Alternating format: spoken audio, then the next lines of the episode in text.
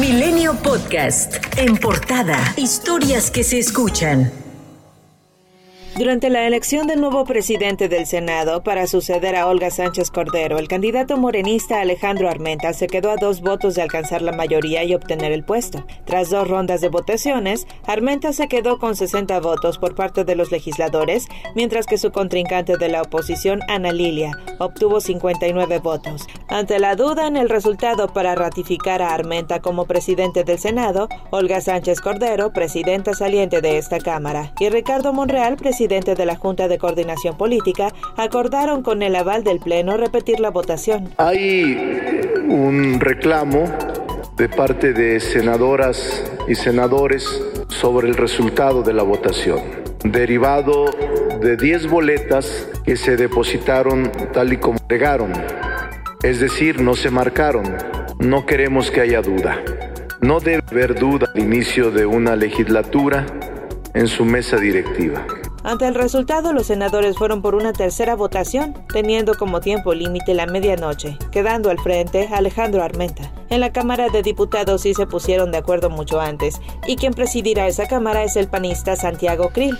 Con 555 votos a favor, su nombramiento quedó aprobado ayer por la tarde. Protesto guardar y hacer guardar la constitución política de los Estados Unidos mexicanos, las leyes que de ella emanen, desempeñar leal y patrióticamente el cargo de presidente de la mesa directiva de la Cámara de Diputados entre sus primeras tareas estará encabezar la sesión de Congreso General de este primero de septiembre, cuando inicie el periodo ordinario de sesiones y, como lo marca la Constitución, reciban el cuarto informe de gobierno enviado por el presidente Andrés Manuel López Obrador. Tomás Pliego entregó formalmente la dirigencia de Morena en la Ciudad de México a Sebastián Ramírez, ex titular de la Coordinación General de Comunicación Ciudadana del gobierno de Claudia Sheinbaum. El presidente López Obrador envió a la Cámara de Diputados la iniciativa para que la Guardia Nacional dependa administrativa y operativamente a la Secretaría de la Defensa Nacional. La iniciativa propone modificaciones a las leyes orgánicas de la Administración Pública Federal, de la Guardia Nacional y de la Ley Orgánica del Ejército y Fuerza Aérea.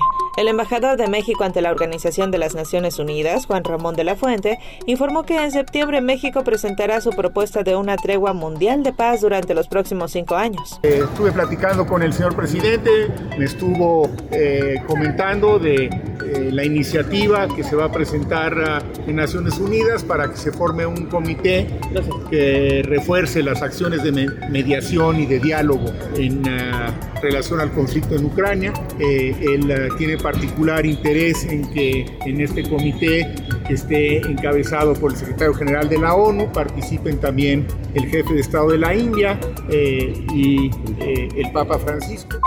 Autoridades de los tres niveles de gobierno ofrecieron una disculpa pública a las familias de las 52 víctimas que murieron en el ataque al Casino Royal el 25 de agosto del 2011. El evento estuvo encabezado por el subsecretario de Derechos Humanos, Población y Migración, Alejandro Encinas, el secretario general de gobierno, Javier Navarro Velasco, el alcalde de Monterrey, Luis Donaldo Colosio Riojas, así como Samara Pérez Muñiz y Lorena Guadalupe Garza, representantes de las familias de las víctimas. Encinas refrendó el compromiso para evitar la repetición de este tipo de hechos.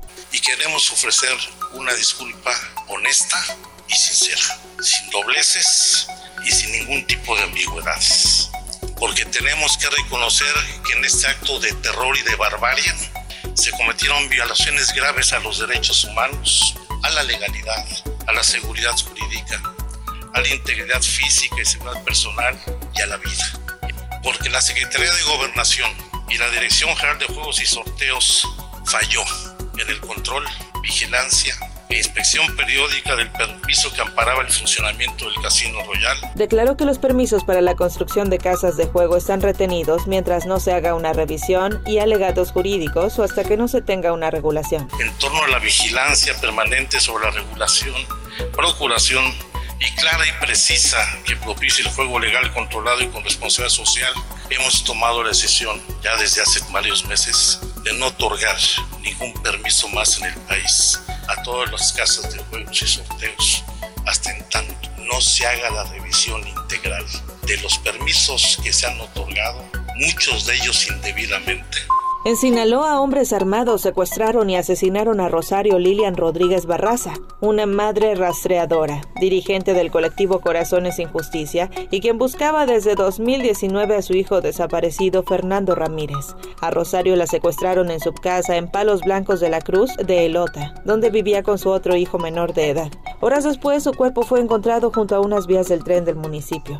Antes se había reunido con otras madres buscadoras, con el gobernador del estado, Rubén Rocha. Su hijo, Francisco Alonso, dijo que Rosario había recibido amenazas.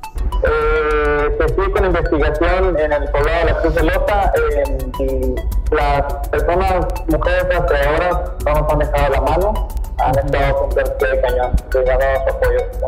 Sí, mira, eh, las amenazas que estaban, eh, sí estuvieron en diferentes ocasiones. No tengo nombres. La Coordinación Nacional de Protección Civil informó que ya se encuentra todo listo para que la Comisión Federal de Electricidad comience a trabajar en el Tajo a cielo abierto, que se realizará en la mina del Pinabete de Sabinas, Coahuila, para el rescate de los 10 trabajadores atrapados desde el 3 de agosto. En un recorrido, Milenio pudo constatar que trabajadores de empresas privadas que apoyaban las labores se están retirando del lugar. Incluso dejaron de trabajar dos bombas, aunque continuarán otras más extrayendo el agua del pozo de carbón. La secretaria de Salud, Alma Rosa Marroquín, mencionó que Nuevo León ocupa el primer lugar en obesidad infantil a nivel nacional e internacional. Esto es una cifra terrible. Estimamos que más del 60% de los niños sufren de algún tipo de sobrepeso u obesidad.